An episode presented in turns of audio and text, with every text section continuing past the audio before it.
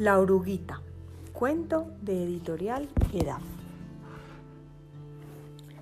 La oruguita tiene hambre y quiere comer la roja manzana. No la toques, es mía, grita el caracol y la oruguita se va sorprendida. Tras mucho caminar encuentra una rica pera. Tiene tanta hambre que se la comería toda no, le zumba la avispa. Yo la vi primero.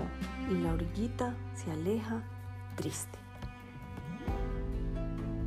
De pronto encuentra una fresa.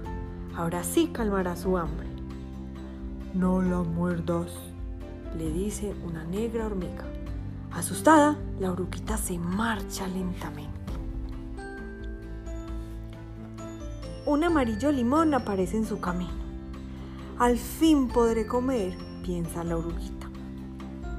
Pero llega volando la libélula y le dice, Márchate, esto es mío. Pronto encuentra una berenjena. Si pudiera comerla tranquila, suspira la oruguita. Pero una langosta agresiva le grita, ¡Vete! Yo la encontré primero. Aburrida de caminar, trepa a un gran hongo. Mmm, quizás pudiera comer un poco de él. Pero un mosquito zumbón le chilla. No lo pruebes, es mío. Atraída por un gran pimiento verde, se dispone a comer cuando, si te atreves a morderlo, será el último bocado de tu vida. Le amenaza un grillo grande y negro.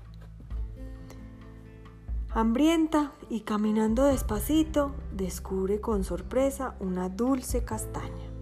¿Será cierto que por fin comerá? Pero zumbando llega una abeja egoísta. este no es tu sitio, márchate. Sigue su camino y encuentra una jugosa cereza. ¿Podrá comer esta vez? Pero una rana salta junto a ella gritándole, ¡No la toques! ¡Es para mis renacuajos!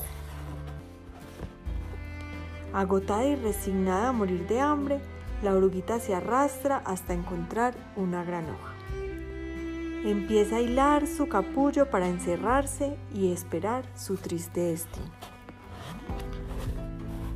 Pasan unos días y nuestra oruguita se transforma en una hermosa mariposa de colores. Sale del capullo, volando libre de flor en flor, cuyos sabrosos pólenes ya nadie le disputará.